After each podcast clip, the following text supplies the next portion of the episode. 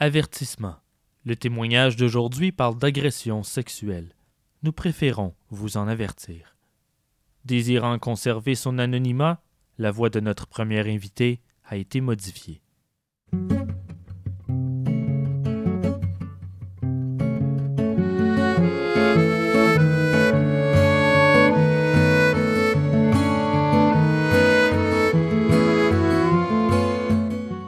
Testimonium ou les témoignages de Lars Moriendi.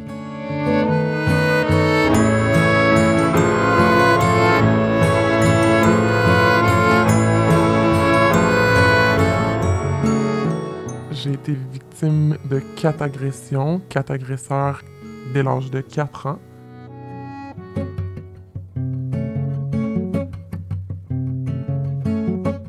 Je me considère aujourd'hui survivante. Le mot victime, pour moi, euh, il s'approprie plus à l'identité que je me donne après tout ce temps-là. Donc, dès l'âge de 4 ans, c'est des agressions euh, qui se passaient sous mon toit, dans ma maison, avec mon papa. C'est mon premier agresseur. Euh, puis quand on parle d'agression, euh, c'est pas des viols avec pénétration, c'est vraiment euh, des attouchements sexuels, sauf qui ont été répétés sur plusieurs années.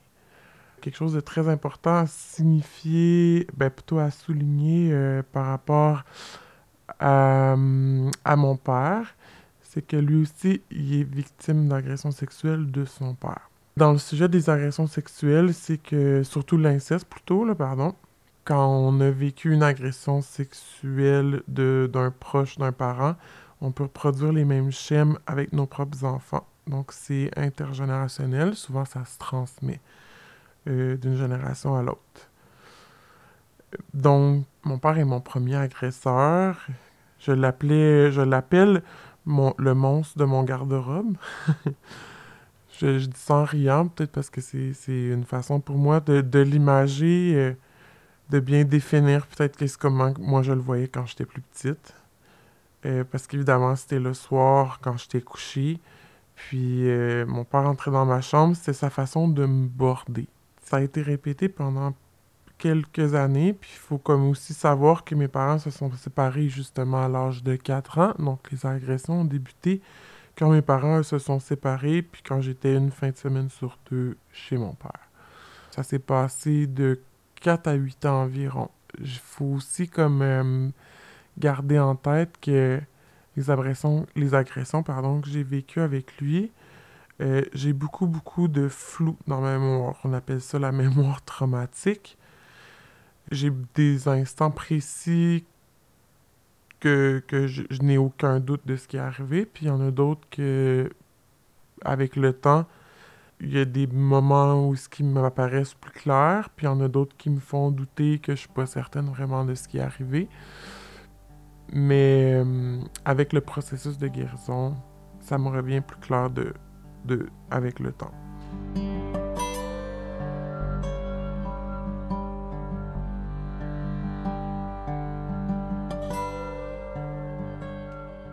Puis une autre agression donc euh, je trouve important de souligner, c'est une agression que j'ai vécue par une femme. C'est euh, ma gardienne, c'était la fille d'un couple d'amis euh, du côté de ma mère. faut aussi considérer que d'un côté euh, chez mes parents, d'un côté comme l'autre, il y avait le volet crime organisé. Donc, il y avait la vente de cocaïne euh, et de d'autres substances, mais ça faisait qu'il y avait beaucoup de va-et-vient et des comportements très à risque.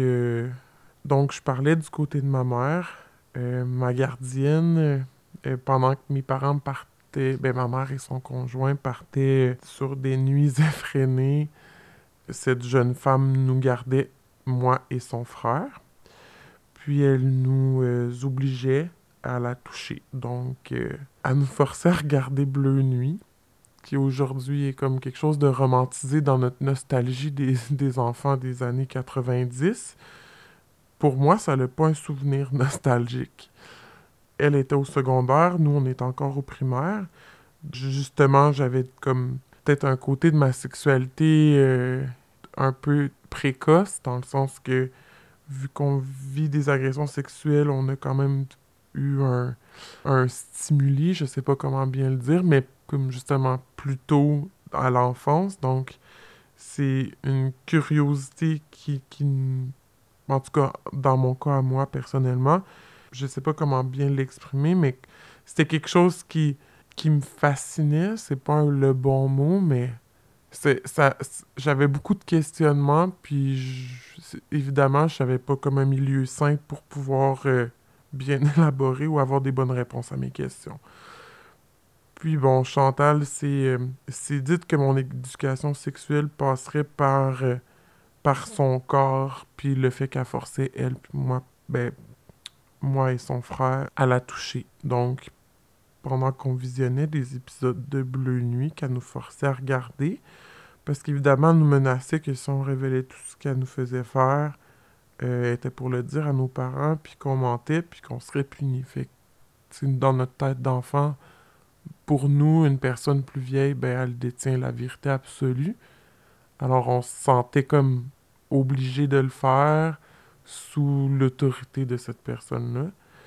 C'est, ça peut paraître banal de, de, dire que comme c'est juste lui faire toucher ses seins, lui faire lui passer le doigt, mais comme pour un enfant qui est au primaire, ben c'est pas les, des gestes par lesquels euh, que, que tu apprends sainement ta sexualité, puis que que, la relation d'autorité qui se mêle à ça, que c'est une personne que tu penses respecter, ben il y a comme quelque chose de, de, vraiment nocif puis de malsain à comment que abordes le sujet les premières fois, mettons.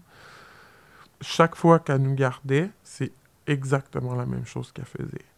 Puis ça a été, je dirais, de la troisième année à ma cinquième année. Un moment donné, on était rendu plus vieux, puis on a trouvé une façon de, de, la manipuler pour plus que ça se passe. Puis il y a aussi le fait que j'ai commencé à être menstruée, ce qui semblait. parce que j'ai été menstruée très jeune, à 10 ans, en cinquième année. Ce qui a comme arrêté euh, son jeu avec nous. Fait que ça, a comme été pour nous notre, euh, notre levier de, de comme de, comment la manipuler pour qu'elle arrête de, nous forcer à, la toucher, puis à, faire des gestes envers elle. Parce qu'elle nous forçait aussi à faire des gestes de son frère sur moi.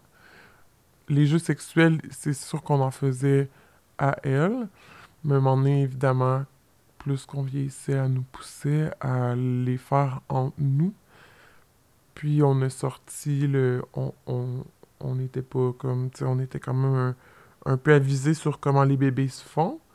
Donc, euh, le fait que j'étais menstruée pouvait comme créer le risque parce que son frère était un peu plus vieux que moi. Donc, ça pouvait créer le risque que je tombe enceinte vraiment jeune. Pour nous, ça a été la façon comme de, de dire, ben là, tu peux plus nous faire faire ça. Comme, euh, on ne on sera pas juste en punition, là. Il va falloir comme nous, on, à 10 ans, tu vois ça comme, ben là, je, veux pas de bébé, là. Je veux, je veux pas créer un petit bébé. Tu, tu vois, t'as pas la notion de l'avortement, puis prendre la pilule, sais, la contraception est vraiment pas dans ta tête à ce moment-là. On voyait que y avait, elle avait un dédain des, des menstruations, puis comme je dis, j'aurais jamais de réponse pourquoi elle a fait ça. Mais ça, ça nous a aidé à arrêter.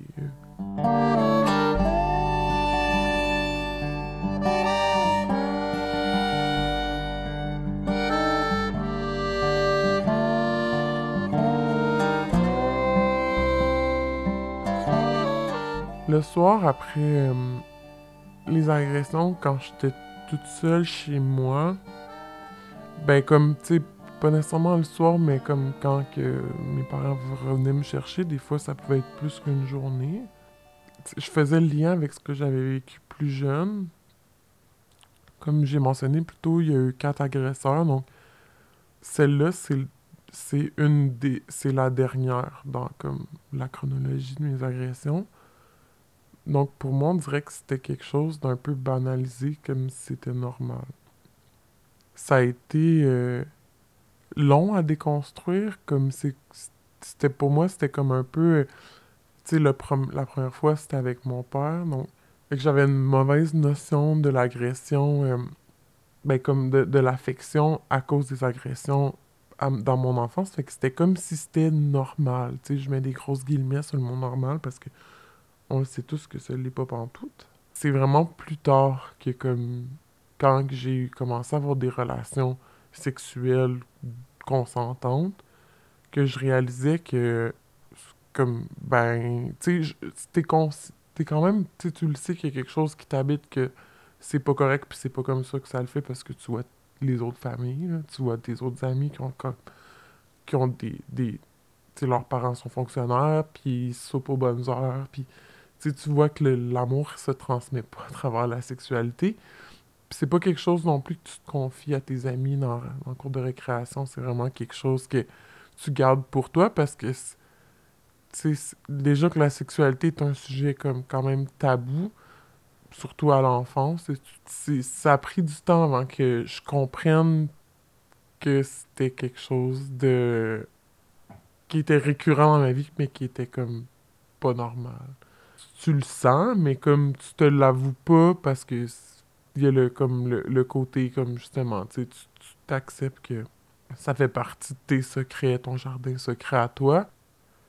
Quand j'ai commencé à avoir des relations sexuelles consentantes, je voyais aussi que comme mes attitudes dans ma sexualité n'étaient pas saines non plus. Il y a comme, en discutant avec d'autres victimes à l'âge adulte, là, maintenant, comme j'ai remarqué que beaucoup de femmes qui ont vécu des agressions dans l'enfance, qui sont l'inceste, on a tendance à reproduire des, des schèmes de sexualité peut-être malsaines ou d'être trop sexué, comme si c'était euh, une réponse comme d'aller complètement à l'autre pôle pour comme essayer de comprendre ce que ton corps a vécu puis de dissocier ça de, de ce que tu apprends qui est comme pas normal. Il y a vraiment comme un gros travail à faire là, quand que tu t'appropries ta propre sexualité par la suite. Là. Je pense que ça a été pour moi un gros, gros, gros morceau de ma vie, là, déconstruire ma sexualité par rapport à mes agressions sexuelles.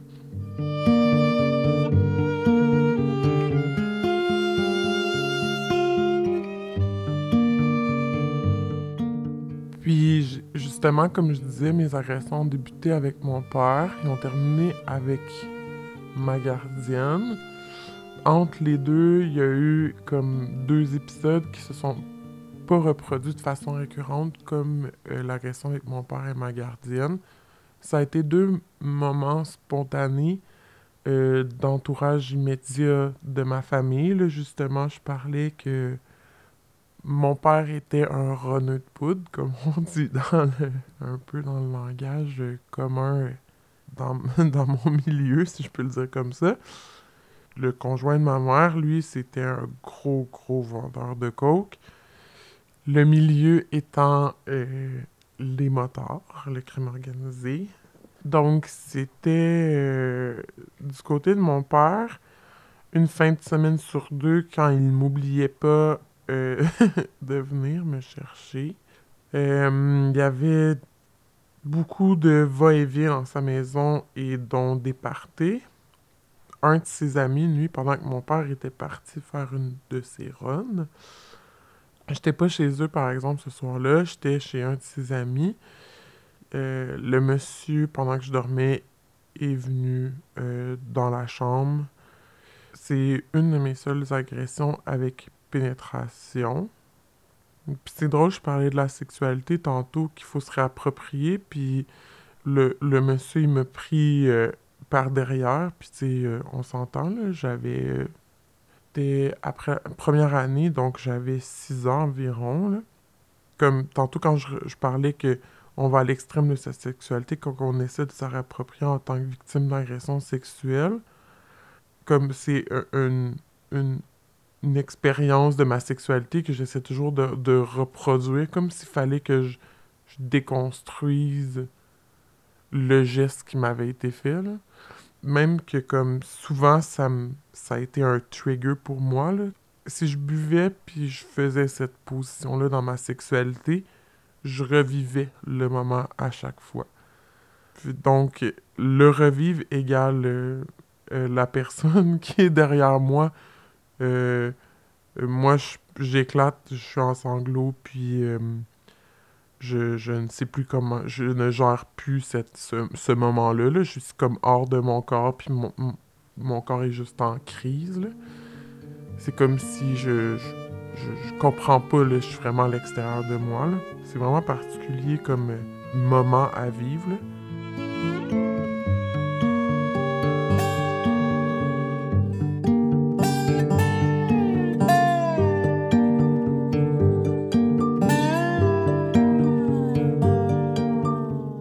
La deuxième fois, c'est aussi un gardien. C'était pendant les petites siestes classiques sur les matelas bleus. C'est un moment quand même flou pour moi. Je le sais que c'est des attouchements sexuels, mais je pense qu'il il faisait aussi aux autres enfants. Euh, mais comme c'était pas... Euh, moi, ça a été une fois, puis j'ai vraiment pas bien réagi. J'ai parti à courir, il y avait un champ, comme un petit, un petit champ derrière chez eux. Puis je suis parti à courir, puis je, ma mère, elle habitait comme pas loin, puis je savais où est-ce qu'elle habitait, là. Puis euh, je me suis comme rendu chez moi en courant. Fait que je pense que ça y a fait un gros signal d'alarme de pas, euh, pas me refaire ça. Mais je suis juste arrivé chez moi, puis j'ai même pas expliqué à ma mère ce qui était arrivé. J'ai juste dit que j'avais eu peur, tu sais. Puis il allait longtemps essayer de savoir de quoi, puis je le précisais pas. Je m'en souviens super bien, là. Il y a comme trois ans, ma mère me demandait c'était quoi qui était arrivé, puis avec tous les mouvements qui se passent présentement depuis quelques années, j'ai comme eu le courage d'y en parler à ce moment-là il y a aussi l'aspect du silence. Là, euh, plusieurs personnes s'interrogent pourquoi qu'on on ne parle pas pendant autant d'années. Il y a la première raison qui est le tabou de la sexualité. Au Québec, on est très, euh, on est très discret sur euh, nos conversations par rapport à la sexualité. Je pense que c'est une des choses, mais pour moi, dans mon cas, il y a aussi la honte. La honte de ben, est-ce que c'est de ma faute? Pourquoi je me suis pas défendu? Pourquoi on fige à un moment comme ça? On analyse beaucoup trop nos réactions. Pourquoi, pourquoi, l'éternel pourquoi de comment j'ai fait pour pas réagir. Puis j'ai honte de pas l'avoir, de pas avoir bien réagi. Mais il n'y a pas de bonne façon de réagir à, à la violence ou au pouvoir d'une autre personne qu'elle exerce sur nous. Puis il y a aussi le fait le gros, gros fait dans tout ça, c'est que c'est des personnes près de nous. Donc, près de nous égale détruire souvent notre réseau immédiat de personnes, qui est notre famille, nos amis. Moi, dans mon cas, c'était des gardiennes, des, qui, qui étaient comme, dont une d'entre elles, qui était la fille d'un couple d'amis euh, du côté de ma mère. Puis il y a mon père. Donc, si on révèle pas si on, est aussi terré longtemps dans notre silence, c'est vraiment le fait que, ben, si on en parle, ben, on sait qu'on éclate notre famille. Moi, c'est ce qui était mon cas. J'écrivais plus jeune mes, mes rêves dans un journal intime que je cachais en dessous de mon lit, comme beaucoup de jeunes filles ont fait dans les années 90. Aujourd'hui, ça doit être dans un téléphone, j'imagine, mais euh, euh, à l'époque, moi, j'écrivais beaucoup, beaucoup, beaucoup dans mon journal intime. C'était une façon exutoire, d'essayer d'un peu euh, d'avoir un, regard extérieur sur moi, de me détacher, d'avoir un recul. Puis ma mère a trouvé mon journal intime. Dans ce journal, j'écrivais entre autres mes rêves, dont il y a un rêve. Le rêve étant que c'est moi, une petite fille, qui court dans un champ.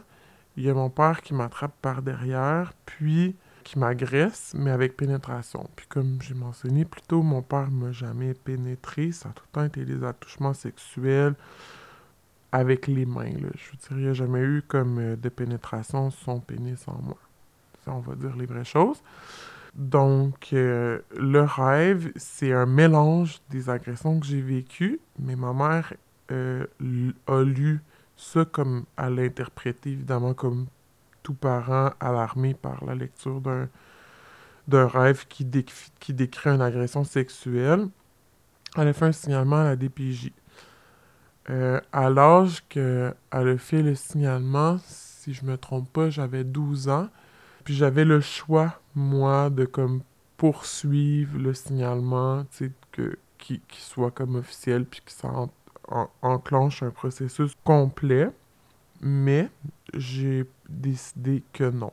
Parce qu'évidemment, au premier signalement, la DPJ contacte la, le, a contacté mon père. Ça a beaucoup brassé ma famille, évidemment, du côté de mon père. Qu'est-ce qui est arrivé? On m'a traité de menteuse, d'une jeune, d'une petite fille, vu que mon père était pas super présent, que j'avais un père manquant, donc je faisais ça pour attirer l'attention.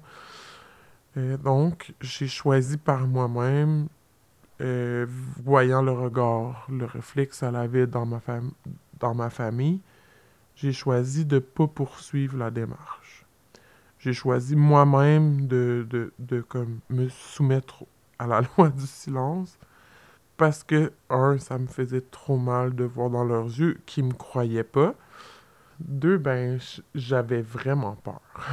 C'est... Euh, j'avais peur, puis j'avais honte je, c'est difficile à expliquer le sentiment de honte, je pense, en lien avec l'inceste. Parce qu'il y a comme l'ambiguïté entre, ben, j'aime cette personne-là, c'est supposé être mon père, et cette personne-là me fait quelque chose que je comprends en moi, qui n'est pas un geste singe. On a honte de peut-être aimer la personne dans cette dualité-là c'est moi je trouve que c'est une torture très intense pour un enfant d'être pris entre l'amour puis l'apprentissage de la violence que la personne te fait.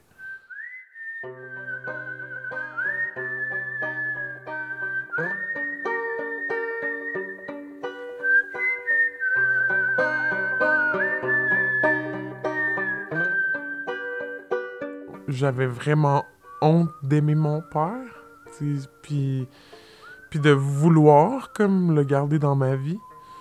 J'ai coupé graduellement les ponts avec lui, là. Officiellement, au début de ma vingtaine, pendant 13 ans, je lui ai pas parlé. Je disais aussi tantôt que lui a été agressé par son père. Puis euh, mon grand-père est décédé l'an dernier.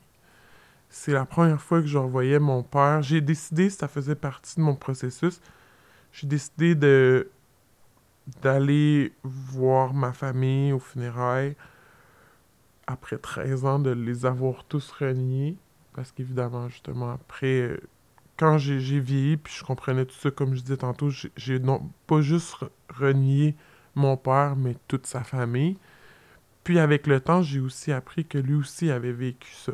Donc, ça j'avais comme besoin de ce laps de temps-là pour bien saisir ce que lui avait vécu, quel genre de personne qui est, pour m'avoir fait ça par rapport à son passé à lui.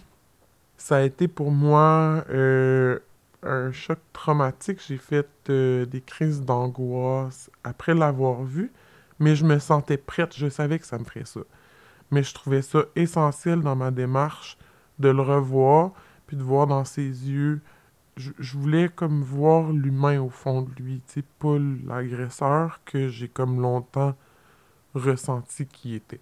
Puis la première chose que mon père me dit quand il m'a vu au funérailles, évidemment son père vient de mourir, lui aussi a vécu des agressions, ça a été euh, je m'excuse. Puis euh, c'est là que j'ai décidé que hum, je voulais essayer de pardonner pas juste lui, là, euh, mais comme ma famille aussi. Parce que ça faisait partie de leur secret à eux. Il n'y a pas juste moi qui était dans le silence, il y, a, lui, son trois enfants du côté de mon père, puis lui et sa sœur ont vécu les agressions. Puis à ce moment-là, ma tante, elle m'a comme dit enfin, je te crois, je m'excuse de pas t'avoir cru puis de t'avoir fait vivre ça quand j'étais quand moi j'étais enfant, quand ma mère elle fait le signalement. Pour moi, ça fait partie de mon processus de guérison d'apprivoiser le pardon. C'est vraiment un processus hyper difficile. Mais pour moi, je le trouve nécessaire d'essayer. Puis je trouve ça plus facile d'essayer de pardonner un individu qui a comme vécu aussi la même violence que moi versus la gardienne qui a fait ça étant comme quand même consciente des conséquences. Je sais pas. Pour moi, dans mon vécu à moi, je trouve qu'il y a quelque chose de plus évident dans le processus de pardon envers mon père, comme la gardienne que j'ai l'impression que je pourrais l'haïr. Ben, j'aime pas le mot haïr parce que c'est une émotion que j'aime pas côtoyer dans la vie, mais c'est une personne que je méprise vraiment fort.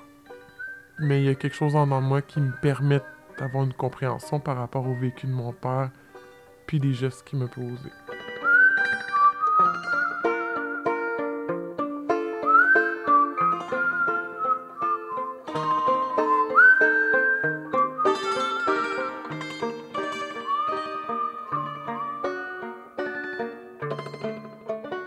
Agressions, je dirais que la, la, sphère de ma vie qui ont le plus affecté, je, je parlais de ma sexualité, évidemment, ça va de pair avec ma vie amoureuse. Mes premières expériences amoureuses ont toujours été de mauvais choix. Dans le, ben, c'est pas vrai, là. J'ai, eu des belles personnes, mais euh, ça m'a pris du temps avant de les rencontrer. Les premières fois, c'était des gars qui étaient comme manipulateurs, violents. J'ai vraiment comme trouvé des trous de cul ou des... J'ai tout le temps eu l'impression aussi que ça allait avec la relation malsaine dans l'amour que j'avais avec mon père puis la violence que j'ai vécue. On dirait que je transposais ça. On dirait que tout ça était comme un passage logique c'est peut-être comme ça que je le vois aujourd'hui. Mais à l'époque, mes choix amoureux n'étaient pas judicieux, mais pas, en tout. Puis, évidemment, vu que c'est mon père, comme, c'est comme si je recherchais toujours comme à recréer une certaine dynamique relationnelle qui ressemblait à ça. J'ai souvent cherché un père dans mes relations. Je pense que c'est ce qui faisait que j'avais des gars autoritaires, le classique daddy issues, mais c'est ça, je cherchais comme l'autorité peut-être parentale qui s'était jamais comme manifestée dans la relation. C'est ce que je recherchais quand même inconsciemment à recréer. Donc je me retrouvais dans des dynamiques qui étaient malsaines. Entre autres, à un gars qui qui me bousculait vraiment beaucoup puis facilement, peu importe quelle erreur ou quel propos que j'avais qui le contrariait.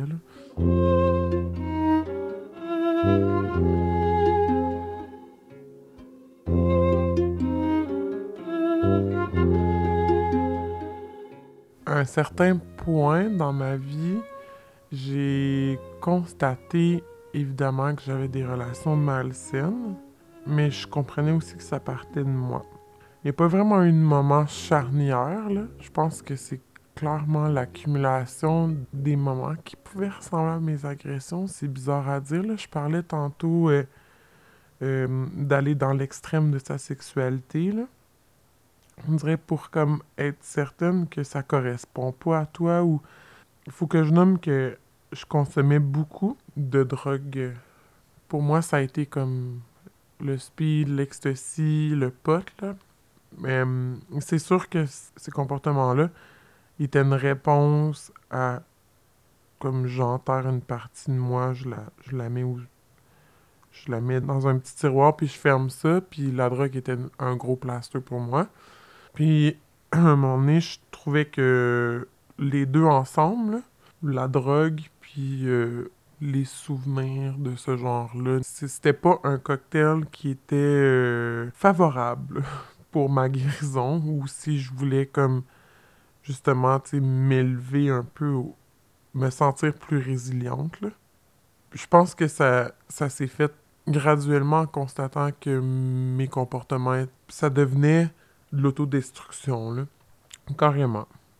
Puis avec tous ces comportements-là aussi, il y avait aussi de l'automutilation. Avec l'accumulation, à un moment donné, je me suis juste dit, c'est pas la personne que je veux devenir. Je veux pas être une personne qui consomme tout le temps. J'aimerais ça comme j'ai une amie dans ma vie que elle a un, passé qui est moins violent que le mien, mais qui, est violent quand, quand même. Je la regardais à l'université, puis pas consommer, à son affaire, être super studieuse, avoir des bonnes notes. Puis pour moi, cette personne-là est un modèle. Puis je, suis convaincu qu'elle m'a aidé, son, le reflet, comme la façon que je la voyais, m'a aidé à faire comme bon, là, c'est pas ce que je veux devenir. Puis, ben, en arrêtant de consommer, évidemment, tout ça revient à la surface. C'est en décidant d'arrêter de consommer que j'ai comme, tu sais, à un moment donné, ben, tu en contact avec toi, la véritable toi, là, pas la personne qui est gelée puis qui essaie de cacher des. de, d'enfoncer des choses au fond de soi pour comme pas les affronter. Fait que oui, c'est c'est vraiment difficile, mais je pense que dès que j'ai commencé à affronter la personne que j'étais à jeun, puis de m'outiller, il y a un autre gros point pour les victimes d'agression sexuelle, c'est de s'aimer ce qui m'a permis de comprendre que j'étais en guérison, c'est exactement ça.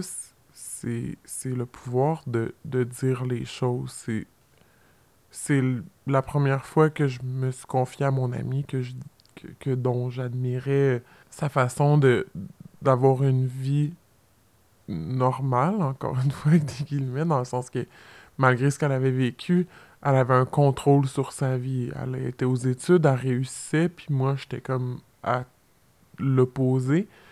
Puis quand je me suis confié à elle, c'est une fois comme dégelé, c'est drôle, j'en parle là, puis ça, je me souviens de ce moment-là, on était assis ensemble je me suis comme ouverte à, à cette époque-là. En plus, je voyais une psychologue qui m'avait diagnostiqué des traits de personnalité limite parce qu'avant 18 ans, on peut pas comme diagnostiquer officiellement un, trouble de personnalité limite. Puis euh, on parlait des sessions, puis, puis de elle, ce qu'elle vivait dans sa famille, parce que elle avait comme il y avait beaucoup de violence dans sa famille.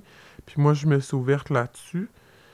Puis je pense que de le nommer, en fait, je le pense pas. Je suis convaincu le pouvoir de dire les choses telles qu'elles sont, le pouvoir de, de prendre parole, de briser le silence. Ça a été comme euh, un levier assez puissant pour moi. Tu sais, juste le dire à une personne, il y avait ma mère là, qui le savait, puis qu'après ça, ça a comme été devenu un secret de famille. Là, quand j'ai choisi de plus de pas poursuivre avec la DPJ, ça a été comme quelque chose qu'on a comme tout fait. Bon, ben, sans le dire, là, ok, ben ça, on n'en parle plus. Je pense, d'après moi, ma mère voulait vraiment respecter ce que j'avais ce que j'avais vécu, même si j'essayais de dire, ben non, c'était pas vrai, j'ai menti pour aller dans, même, dans la même que ma famille. Puis, cette fois-là, la polyvalente, assis avec mon ami, j'ai dit que tout, j'ai tout raconté. Là, le moment comme qui est comme important pour moi. Je pense que c'est vraiment là où que je me suis confiée puis que j'ai comme été comme vraiment transparente par rapport à ça. c'est sûr que j'ai pas tout déballé d'un coup les cases d'agression, mais j'ai parlé celle de mon père. Puis celle que je pense qui m'a comme le plus affecté parce que justement, tu sais, c'est ton père. Comme j'expliquais, la, la relation entre l'amour puis euh, le viol. Ben, l'agression.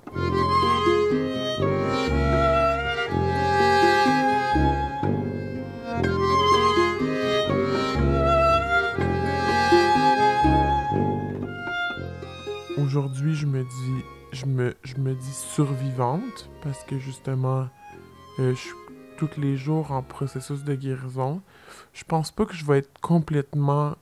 Je suis assez convaincu que beaucoup, beaucoup de personnes qui ont vécu ça, une agression sexuelle, un viol, vont peut-être sûrement le nommer de la même façon que moi, mais on n'en guérit jamais totalement. C'est toujours une ombre qui, qui, est avec nous au quotidien, mais c'est de la façon qu'on le transforme. Puis je dis pas que ça, c'est tout le monde qui peut réussir à le faire, mais dans mon cas, moi, j'ai réussi, à transformer cette expérience-là en en être résiliente, puis à en faire, euh, en faire quelque chose qui, qui devient ma force. Tu sais, je dis pas que, que je suis contente que ça m'est arrivé, là, au contraire, là, c'est sûrement la chose qui m'a le plus scrappé à vie. Mais ça fait pas de moi quelqu'un scrappé tout court. Ça fait quelqu'un de moi qui est brisé, mais qui prend le temps de tout temps bien recoller tous les petits morceaux, puis d'être à l'écoute de moi. Ça m'a vraiment donné des outils incroyables sur comment avoir un recul avec ma vie, toujours comme analyser les gestes que je fais, parce qu'évidemment, tu sais, j'ai toujours en moi la crainte de reproduire aussi ces gestes-là, même si on sait fondamentalement qu'on le fera jamais, on a peur d'être habité par les mêmes pulsions, surtout quand il y a l'inceste. Aujourd'hui, je me sens survivante.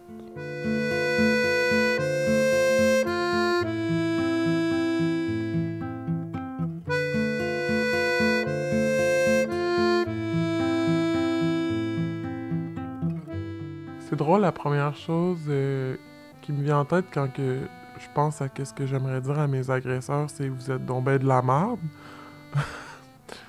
je le dis en riant, je, ris beaucoup, là. C'est une façon nerveuse pour moi de transmettre. Euh, parce qu'aujourd'hui, je, pleure beaucoup moins sur ça. Puis moi, l'humour est vraiment un, euh, un outil, euh, l'autodérision, beaucoup.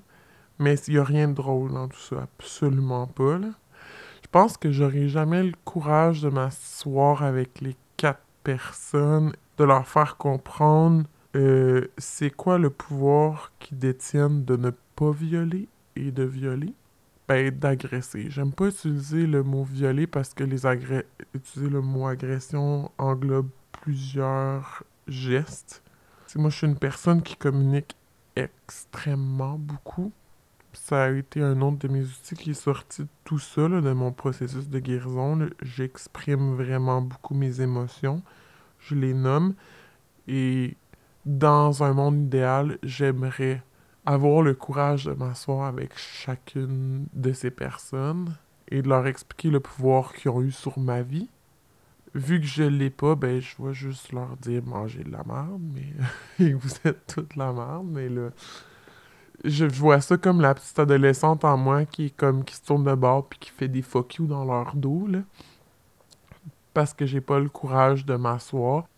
J'aimerais ça que ces personnes-là s'excusent puis qu'ils prennent réellement conscience de ce qu'ils ont fait puis de ce de tout ce que ça l'a comme noirci en moi là.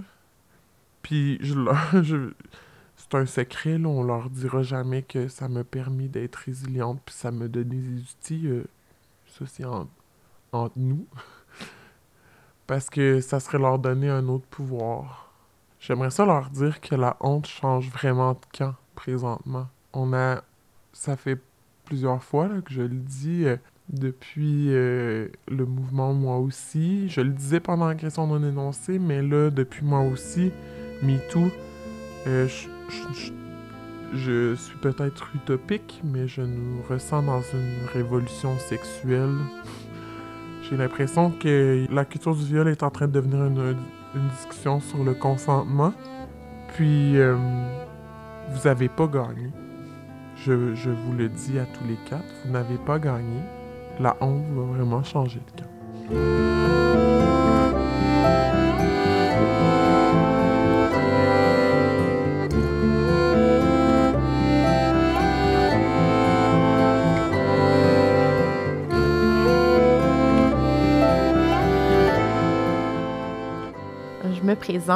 Mon nom est Tania Saint-Jean. En septembre 2013, plus précisément le 26 septembre 2013, j'ai lancé avec deux amis, euh, Roxane Guérin et Fanny Boisvert, euh, la plateforme de témoignage pour les victimes d'agressions sexuelles qui se nomme Je suis indestructible. Comme je dis, c'est une plateforme qui permet aux victimes euh, aux personnes qui ont été victimes. J'aime beaucoup utiliser le mot personne parce que ça, ça inclut tout le monde, peu importe l'identité de genre qu'on se donne, qu'on soit un homme ou une femme. Euh, ça implique tout le monde et c'est l'objectif d'impliquer tout le monde, peu importe ce qu'on a vécu, que ce soit une agression à caractère sexuel, ce sont des violences sexuelles. C'est une plateforme qui permet aux gens de prendre parole. Tout d'abord, on a proposé aux gens de le faire à travers différents médiums artistiques. Donc, on recevait des témoignages des gens qui tenaient une pancarte, qui se faisaient prendre en photo, puis qui avait une citation qui était euh, dirigée envers l'agresseur, une phrase qu'ils aimeraient leur dire, euh, une phrase qui décrivait le moment qu'elles ont vécu, comment elles se sentent maintenant. Il y a des gens qui nous envoyaient des BD, des toiles peintes en acrylique, à l'huile. Euh, on a même eu une personne qui s'est mise devant sa caméra, qui s'est filmée pendant une vingtaine de minutes pour expliquer son processus, pourquoi qu'elle prenait parole. Il y a vraiment, vraiment eu une belle diversité. Puis, euh, en 2014, on a lancé avec la Fédération des femmes du Québec, pendant qu'il y avait le Bin Rape Never Reported, euh, Never Reported que Sue Montgomery de la Gazette avait lancé. Euh, nous, on a, on a lancé le pendant francophone pour permettre aux personnes au Québec qui parlent langue française de pouvoir, se, de pouvoir témoigner. On a lancé le mot-clic hashtag agression non dénoncée. Je dirais qu'à partir de ce moment-là, on s'est mis à recevoir beaucoup de lettres. Les gens se, ont laissé faire les médiums qui sont plus artistiques, euh, se sont engagés dans euh, l'écriture. Vraiment, c'est ce qu'on recevait. Là, euh, tout ce qui ne pouvait pas comme rentrer sur Twitter en 140 caractères, on a reçu de 200 témoignages en deux mois. Puis le but aussi de, cette plateforme-là, avant tout, c'est de pouvoir récupérer, de permettre aux gens de récupérer un pouvoir sur leur vie en prenant parole parce que le pouvoir de parler, de nommer les choses qu'on a vécues, ça nous permet aussi de, prendre un recul, puis de pouvoir comme comprendre, mais de un, briser notre silence, puis de deux, de se créer un réseau de personnes autour de soi qui, qui peuvent nous, nous, nous appuyer, ben, comme nous soutenir, nous croire, en fait, hein, ce qui est pas mal la base d'un projet comme ça, c'est d'être cru, d'avoir l'impression qu'on n'est plus seul. Je le dis souvent, mais on est euh, des depuis le début de l'expérience de gestion indestructible, on est maintenant là en 2018. Là. Euh, on a au-dessus de plus de 500 témoignages. C'est sûr que c'est pas aussi viral qu'un projet qui ressemble à, qui est comme Unbreakable, euh, qui est une plateforme qui ressemble un peu à ce qu'on a créé ici euh, avec Gestion indestructible, dont je me suis aussi inspirée, mais que c'était juste des photos. C'est de permettre aux gens de, de, justement de briser le silence, de ne pas se sentir seul, d'avoir l'impression qu'on est vraiment beaucoup de personnes à vivre la. En fait, qu'on a le même combat, mais mais qu'on se connaît toutes pas. on est des milliers, milliers. Puis là, avec le MeToo, on a pu expérimenter ça à l'échelle million. C'est ce qui s'est passé euh, dans les médias.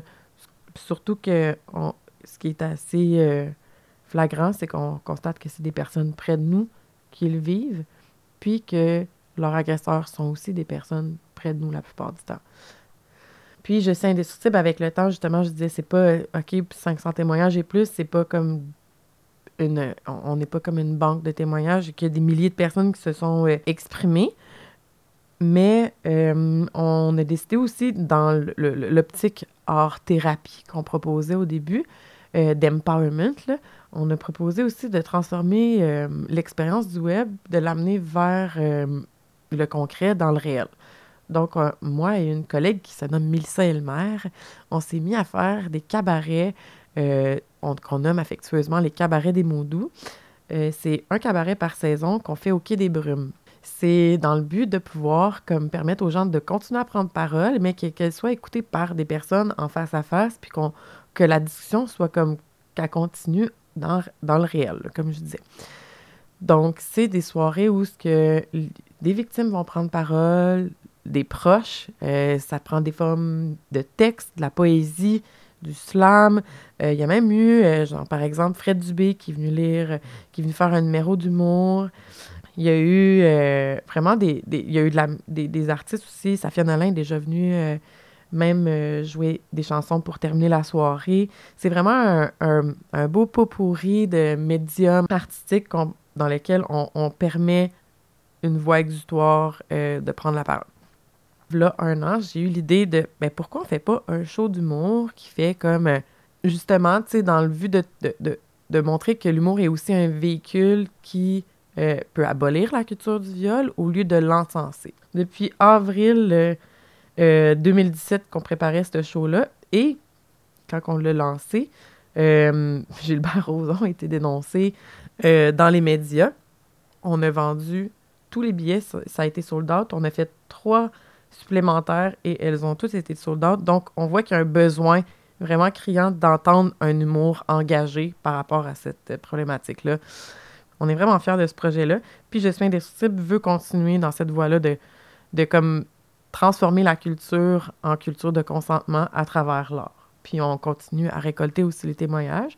Puis ça fait faire quatre ans et demi qu'on fait ça. Euh, puis d'ailleurs, on a un livre qui s'en vient en septembre et une série documentaire de co-création. En fait, pour nous, c'est vraiment important le par et pour. Donc, c'est fait par et pour nous. Puis l'optique de notre série documentaire est dans cette visée-là. Donc, euh, les 6 à 8 personnes qui vont participer sont euh, en table de discussion, en co-création avec nous. Donc, elles vont créer avec nous le documentaire parce qu'elles sont aussi le sujet. Donc, c'est vraiment important pour nous de comme transformer vraiment l'expérience d'Internet, du web, puis de le recréer dans différents médiums, euh, de le transposer par et pour nous. Donc, c'est beaucoup de choses, je suis indestructible, mais en soi, c'est un projet qui veut euh, changer la honte de camp. On le dit tout le temps, mais c'est euh, vraiment notre objectif de pouvoir euh, amener un nouveau discours social, un nouveau consensus. Puis, avant tout, c'est un projet qui s'adresse pour les victimes d'agressions sexuelles, pour que ces personnes-là puissent avoir une, une plateforme où est-ce qu'elles se sentent avant tout euh, dans le sens qu'on vous croit, euh, puis qu'elle euh, puisse s'en servir dans une optique de pouvoir ventiler, puis de nommer leur vécu.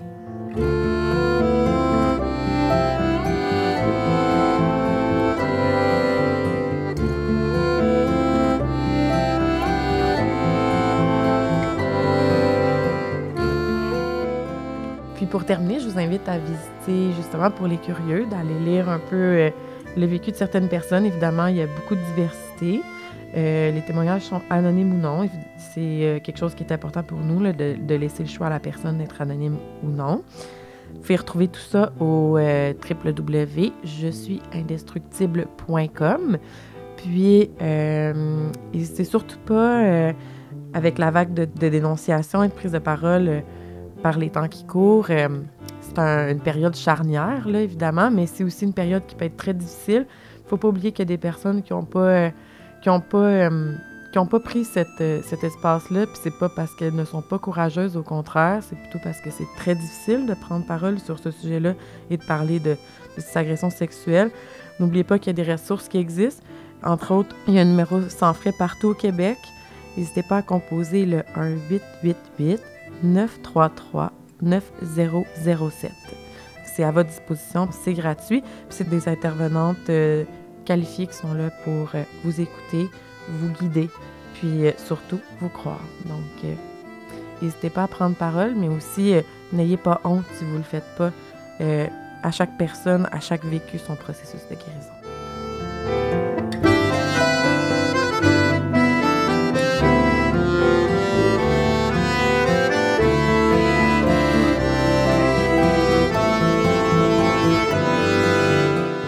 Merci, chers auditeurs, d'avoir écouté Testimonium. Merci à choc.ca, mais surtout, un merci immense à mes deux invités de cette semaine pour leur témoignage. Si vous aimez l'émission et que vous désirez nous aider, rien de plus simple. Parlez-en. Partagez et propagez ces histoires vraies avec vos amis et votre famille. Ensemble, nous ferons une différence. Pour plus d'informations sur le podcast, visitez le www.arsmorienzipodcast.ca. Je vous rappelle le site web de notre invité, une plateforme de diffusion de témoignages concernant l'agression sexuelle, le www.je-suis-indestructible.com. Et pour de l'aide au bout du fil, n'oubliez pas qu'il y a toujours la ligne sans frais, une ligne téléphonique d'écoute, d'information et de référence destinée aux victimes d'agressions sexuelles, à leurs proches ainsi qu'aux intervenants et intervenantes, le tout dans un service bilingue et confidentiel. Une équipe d'intervenants spécialement formés reçoit vos appels, évalue vos besoins et vous informe sur les procédures à suivre. À l'aide d'un répertoire provincial des services, Elle vous dirige vers les ressources appropriées d'aide et de protection les plus près de chez vous. Pour de l'écoute et des références, composez le 1-888-933-9007 ou à Montréal, le 514-933-9007. Merci d'avoir écouté Testimonium, présenté par Ars Morienzi, et merci d'écouter aussi les prochains qui oseront vous partager leur douleur. Memento Mori.